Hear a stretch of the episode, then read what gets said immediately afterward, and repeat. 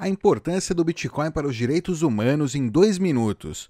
Hoje em dia, o dinheiro vivo está desaparecendo, seja no Reino Unido, nos Estados Unidos, ou na Suécia, ou na Coreia do Sul. Uma quantia cada vez menor de nossas transações diárias são feitas com dinheiro vivo.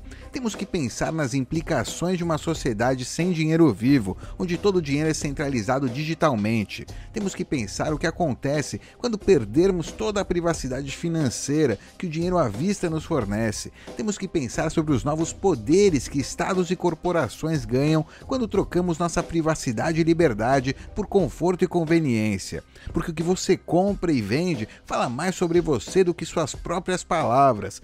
Pense, quando você faz uma transação com uma nota de papel, o comerciante não sabe seu nome, seu e-mail ou número de telefone. Ele não sabe nada sobre você.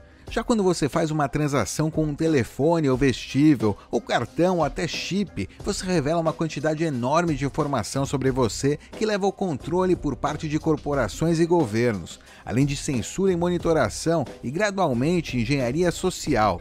É por isso que o Bitcoin é tão revolucionário, porque ele estabelece uma base sólida para um sistema de dinheiro eletrônico peer-to-peer, -peer, onde, diferente do status quo atual, onde há bancos, empresas de software e processadores de pagamento no meio de cada transação digital que acontece, ninguém específico fica entre você e a pessoa que está pagando. O processamento do pagamento é executado por uma competição global, e é por isso que em um mundo, em um futuro onde teremos dinheiro estatal, teremos dinheiro corporativo, o Bitcoin é mais como o dinheiro do povo. É uma saída, uma alternativa. Hoje em dia, menos de 1% de nós já usou Bitcoin. Talvez 50 ou 60 milhões entre mais de 7 bilhões e meio de pessoas neste planeta.